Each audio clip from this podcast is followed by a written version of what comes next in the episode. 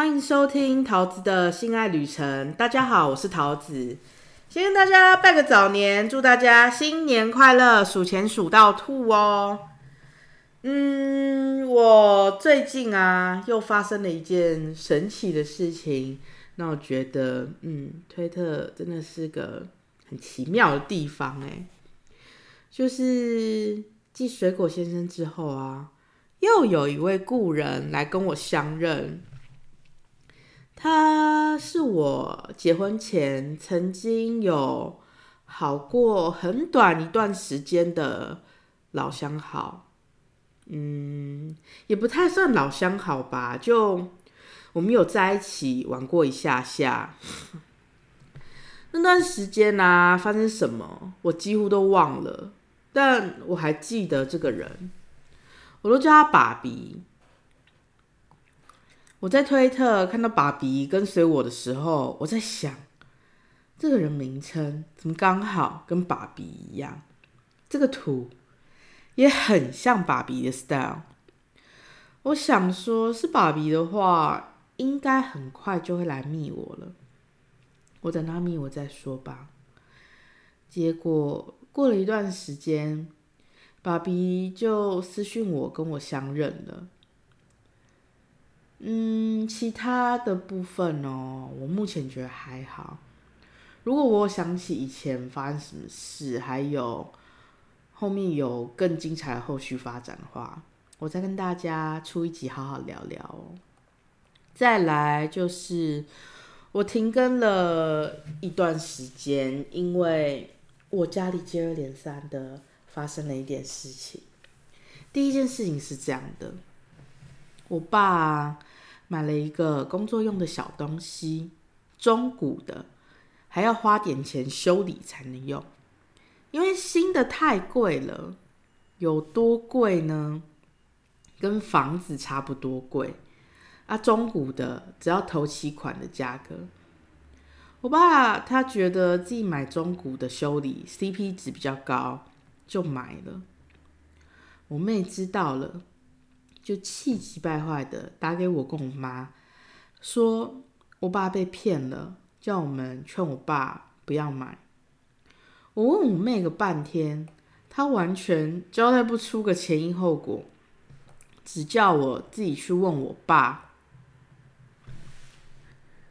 因为我妹只说她快气死了，她什么都没办法好好跟我讲，也什么都没说。我根本没办法出谋划策，是要怎么好好跟我爸讲？还有啊，我是一个离了婚、带两宝没地方去、只能住娘家的人。我爸花他自己的钱买他自己要用的东西，我到底有什么立场好说什么的？能讲话的也只有我妈，啊因为我爸跟我妈的钱是一起的。我爸要花这个不小的钱，只有我妈才能讲话。可是我妈年纪大了，她怕老了被离婚，所以不敢开口。我妹因此才打电话给我，说我爸什么都听我的，叫我劝我爸不要买。结果我也没有办法叫我爸不要买啊。我妹就生气的对我破口大骂说，就是因为我离婚回家住。我爸为了要付家里的房贷，才要买那个小东西来赚钱，讲的好像我跟我小孩母子三人的吃喝用度全靠我爸妈吸我爸妈的血一样。但实际上是这样子的，我跟我小孩的吃穿用度全部都是我自己出的，我买多的我妈要吃，我也没二花，也很应该。然后我家的水电网络。还有家里一些有的没有的东西，都是我买的，我出的。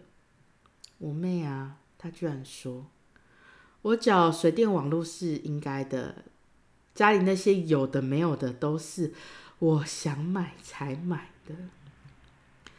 好啦，水电网络我该出没有错，但用的人可不止我们母子三人。除此之外，我搬出去了，就有人缴家里的水电网络了吗？而且我买家里有的没有的，包含吃的、电灯泡、饮水机，还有家里轿车的避震器等等。既然都是我想买才买的，不然回娘家不要喝水，不要开灯，避震器也拆下来还我啊！他就名其妙的把错全怪在我头上，然后对我发脾气，说：“哦，我爸因为我才那么辛苦，还骂我说：哦，我爸为了我一直跟我妈吵架，如何如何。”最后说我娘家以后一定是留给我跟我两个小孩，就在那边发号施令，叫我一个月要缴两万块家用，他才要跟着缴一个月两万块的家用才公平。啊，什么公平不公平，房子不房子的。我们家什么时候轮到她一个嫁出去的妇人来当家做主啊？我爸妈都还在哎，房子现在也不写我名字，我也从来没有，更不敢打他们两老财产的主意。我每天过着忍气吞声、养人鼻息、处处配合我妈也没让她多满意的日子，还要每个月生两万块出来给家里。要是我有那个能力，我干嘛不出去外面租房子过没人管的日子啊？况且我爸妈身体还蛮健康，头脑清楚。我爸爸的妈妈，我阿妈，七十九岁过世。过世以前，头脑都很清楚，讲话也很明白，基本上没有什么阿兹海默症啊，还是老人痴呆的问题。我记得有一次看护啊。照顾我阿妈看护，做事情态度很差。我阿妈还能有理有据的对着看护破口大骂，连我阿妈那么老都没有问题了。我爸比我阿妈年轻那么多，我是真心不相信我爸会被骗。可是我跟他说那么多没有用啊，我妹就没有要放过我啊，开口闭口的骂我，然后叫我吐钱出来。我只好跟我妹说：“你心疼爸爸，你想要表孝心，想要给钱，你可以自己给，不要来牵扯我。我离婚了，一个人养两个小孩，收入也很有限，我自己都泥菩萨过江，自身难保。家里的水电网络我都付，没办法每个月缴家用，我就没有那个能耐。我为什么要答应？”我妹说：“我有钱买东买西，但没钱缴家用。”她完全没有办法理解为什么，然后一直跳针问我为什么不肯给家用。我就说：“好啦，随便你要骂什么，你骂完了高兴就好。”然后我就不理她了。唉，她以为我在娘家过得很高兴很爽吗？我被我妈精神折磨了至少半年。直到八月三十一号，我忧郁症发作，大爆哭。我哭着打给我爸说：“可不可以叫妈妈不要跟我讲话？”讲完之后，我还传讯给我爸说：“我就是有病，我真的没有办法了。我为了待在这个家，为了配合我妈，我已经丢掉很多，也放弃很多事情，还有很多。”我妈啊，造成我的内心恐惧啊、心理障碍那些，我都没有要怪我妈，只是可不可以不要再逼我了？到那天就是我讲完那句话之后，我妈隔天都没有讲，都没有。我妈隔天就八月三十一号，我跟我爸讲完这件事的下个礼拜，我妈一句话都没有说。在接下来，我妈就放过我了，这真的也让我蛮意想不到的。只是我多少还是得看着我妈脸色过日子啊，我每天还是要过着忍着耐着，不要跟我妈吵架，不要惹我妈不高兴的日子。然后现在我就觉得，嗯，不要开口好了。连我这个做大姐的，在家里都只是个杂草般的存在。他以为他自己是哪根葱哪根蒜，可以在家里发号施令啊！其实也不是什么多大事情啊，但是被他这样一搞哦，我心里也很不高兴。他骂我的话也让我很伤心，但是我也没跟他吵。我知道我跟他吵架根本白费唇舌，也无济于事，而且从头到尾就只有他一个人在闹啊。我爸用他自己的钱买东西，我爸没出生，我住我爸妈房子的人，我到底可以讲什么？大概过没几天，他就传了我娘家三楼公共区域跟一楼玄关还有车库的照片给我，叫我把非公共区域的私人用品清空，然后跟我说家里轿车是他送我爸的，不准我开。大台机车爸爸买的，他也要骑，叫我把机车上面的儿童座椅拆掉。接着跟我下最后通牒说限我五天清理，他回家的隔天会开始丢。不要说他都没知会我，然后告诉我，如果我不爽他的行为，欢迎跟我爸告状。说完补了一句：“爸爸没有不让我搬出去。”我爸也没把我们母子三人赶出去啊，笑死人了！要是我说我要搬出去哦，我爸我妈一定立马跳脚，打电话去骂他。然后我把我以上内容啊讲给我每个朋友听，他们都觉得很生气，但我觉得还好啦，因为我也蛮了解我妹的，她就是这个个性，从小到大都一样，我习惯了啦，生气也没有办法解决任何事情，先省省吧，我先想想怎么应对比较好。他小时候啊，就为了一双 Nike 鞋还是什么的。一台电脑还是什么他想要的东西，他就是非得要搞到天怒人怨，自己也弄得头破血流，尽失人心。我真的看不懂哎，他那个最后通牒，很显然就是他要回家住来找我麻烦，让我不好过的战帖啊。既然他要跟我开战，我多少也要应变一下。我就问了我的军师哥哥。我其实也有一点紧张啦。啊，我军师哥哥听完事发经过，就说我妹在吃醋，在嫉妒我。我听完当下，我立刻放松许多，也不怎么难过了。也是那个时候，我才发现，从头到尾就只有我妹一个人在无理取闹啊，闹不动我爸要回家搞得天翻地覆，他迟早被雷劈呀。我也把我妹跟我的对话记录截图给我爸看。然后跟我爸说，如果我妹不准我开车，就把我买的避震器拆下来还给我。结果我爸还不懂我意思哎，因为他就拿着一万块要还我，我立刻就跟我爸说：“谁要你的一万块？”我爸还问我说：“啊，不然你想要怎样？”我说：“你又没有不让我开车，谁叫我不准开车，谁才要给我一万块啊？”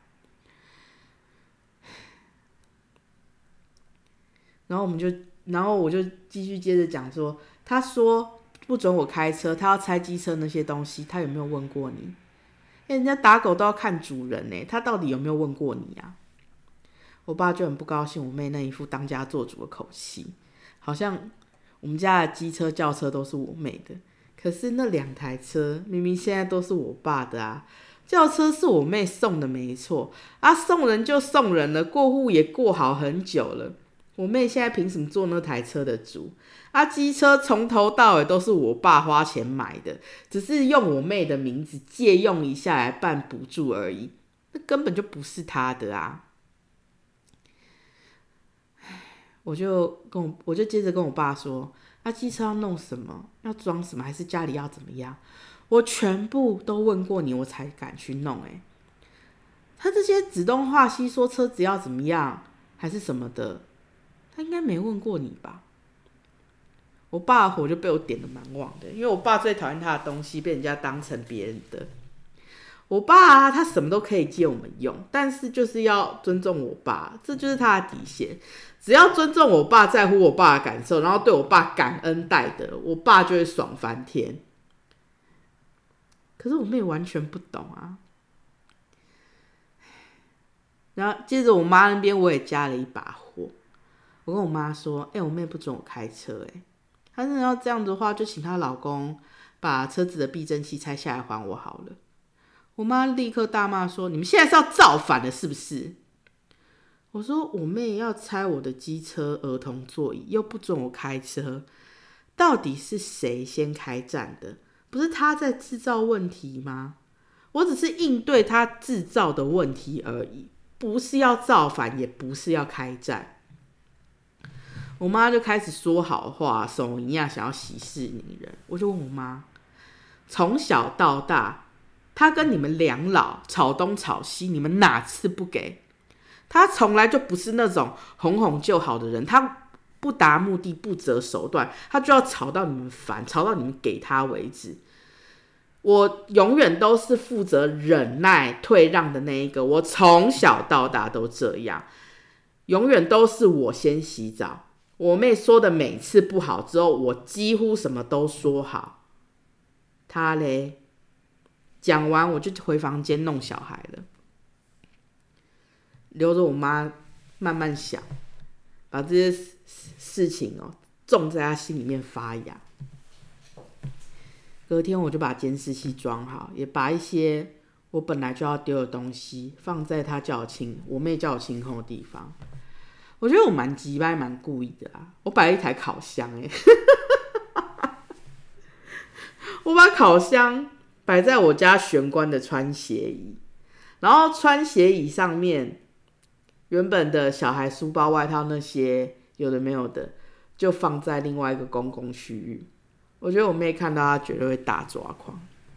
反正她说要清干净的东的地方啊，我就放一些可以丢的东西。等他回来，我再慢慢收，慢慢丢，边拖延边丢就好了。反正他隔天才要丢东西嘛。接着我跟小孩做好心理建设，说阿姨要回来跟妈妈吵架，会很大声哦。如果你们觉得害怕，就回房间躲起来，开电视来看。等妈妈处理好，就会回房间陪你们，好吗？我妹回来的隔天呐，我跟两个小孩在客厅，小孩玩的蛮大声，蛮正常的。他看到我把我小孩的书包外套放在另外一个公共区域，他果然很生气的开始骂人，说我东西没收，只是换个地方摆，有什么差？阿军师哥哥就教我不咸不淡的说一句：“哎呦，借放一下嘛。”其他的我都尽量简短回答，或是不回应，不要在我妈面前跟我妹吵。我越不回答我妹啊，我妹就越生气。我妹就一边碎念咒骂我，一边使唤我妹夫帮我准备好的那些垃圾。搬完以后，我妹又叫我妹夫拿工具要拆我机车儿童座椅的时候。我悄悄的走到我妹夫旁边，小小声的问我妹夫说：“我装什么弄什么都有我爸批准。你要拆我爸车上的东西，有问过我爸吗？我爸最讨厌别人动他东西，没智慧他。你确定你拆了我爸不会怎样哦？”过没有多久，我妹跟她老公就吵起来了。我妹一直逼她老公拆我的座椅啊，她老公觉得不妥，不肯拆。我妹啊，自己弄到手好痛，也没拆成。过没有多久，他就跑来问我为什么不给家用。我说我没钱啊。他继续，他就一直跳针。我有钱买吸尘器跟洗碗机，为什么不给家用？其实我两个都没买，因为我妈啊不准我买洗碗机，她觉得洗碗机洗不干净，所以不准我买。啊，家里啊有有线的吸尘器，是我觉得难用才不用。不是家里没有才不准我买吸尘器，我就说我没买也没钱了，其他你要讲什么随便你，我要回房间了。我就带着两个小孩回房间，把门锁起来。我妹啊，就冲到我房房门外狂敲门，尖对我破口大骂。我两个小孩啊，觉得很害怕，就在房间里面哭了起来。我就拿出。我很久没有用的自拍脚架，架好手机，按下录音之后，我就去安慰小孩了。等到我妹骂完之后，我才按停止录音，然后把影片传给我爸。但我也没打电话叫我爸说要立刻看那个影片啦，因为我妹骂人骂完都我看我都不理他，他就打给我爸继续骂我。等到我看我爸已读影片之后啊。大概过没有多久，我听到我妹跟她老公又吵起来了。我觉得应该差不多到这边到此为止了。我就听到我妹夫摔门出去，我妹跟她小孩都在房间哭。我妈跑去房间抱小孩，然后敲我房门，问我发生什么事。我说她跑来敲我房门，大声骂我。我忙着安抚小孩，没办法回她，我怎么知道？接着过了非常安静，也没有吵闹，也没有吵闹的两天，因为我妹都不怎么跟我讲话，也没做什么动作要丢我东西，我也没招惹他。在第三天的早上，我就没有看到我妹了。我不想要说什么我大获全全胜这种话了，只是一切又恢复原状，我可以继续过我原来的生活了。再来就是第二件事，就是跨年前夕我妈确诊了。我本来想好跨年的那天晚上，我要找范先生出去跨年。而且我下午啊就把小孩洗好了，结果我妈确诊，我就不能出门。然后我就把我爸扣回来，扣回来的隔天，我就去采买一周食材，还有帮我妈去领药，接着就开始煮三餐，做下时间带小孩的地狱生活。因为小孩要在家隔离七天，我真的每天都忙到爆炸。哎。再来，我要讲我生气的事情，就是我爸让我很失望，他真的让我非常失望，因为他回来没几天，他就吵着他要回去上班。可是我爸五月确诊的时候啊，我爸要范先生帮我去医院代替看诊，然后帮我爸拿药，因为当时我是同住者，医院的规定是我不能进医院里面。然后我们家啊，每个人都为了我爸确诊都停下来。我妈没去上班，就半个月都在伺候我爸三餐，还有吃药。哦，我负责在家里带小孩，还有说要外出采买啊、领药啊的事情，还有什么要通报啊那些网络要按的东西，我爸妈不会弄的，我全部都做。我觉得我跟我妈当时分工的蛮好的啦，但是这次换我妈确诊之后，我爸回家就像个大老爷一样，一边看电视一边用嘴巴带小孩。我也不要求我爸做什么，我只想要我爸不要吵我，把小孩弄好就好了。结果我出去买东西买两个小时，我要买家里一个礼拜的食物哦，我买两个小时，然后要跑东跑西的，还有药啊什么的，我爸就打电话来骂我。买什么买这么久？说小孩要找我，在哭在闹，很不耐烦的叫我快点回家。这些也就算了，我请我爸做什么，爸都不怎么配合。哎，我妈说要买一条三千块的被子，我跟我爸请款，我爸跟我说他没钱。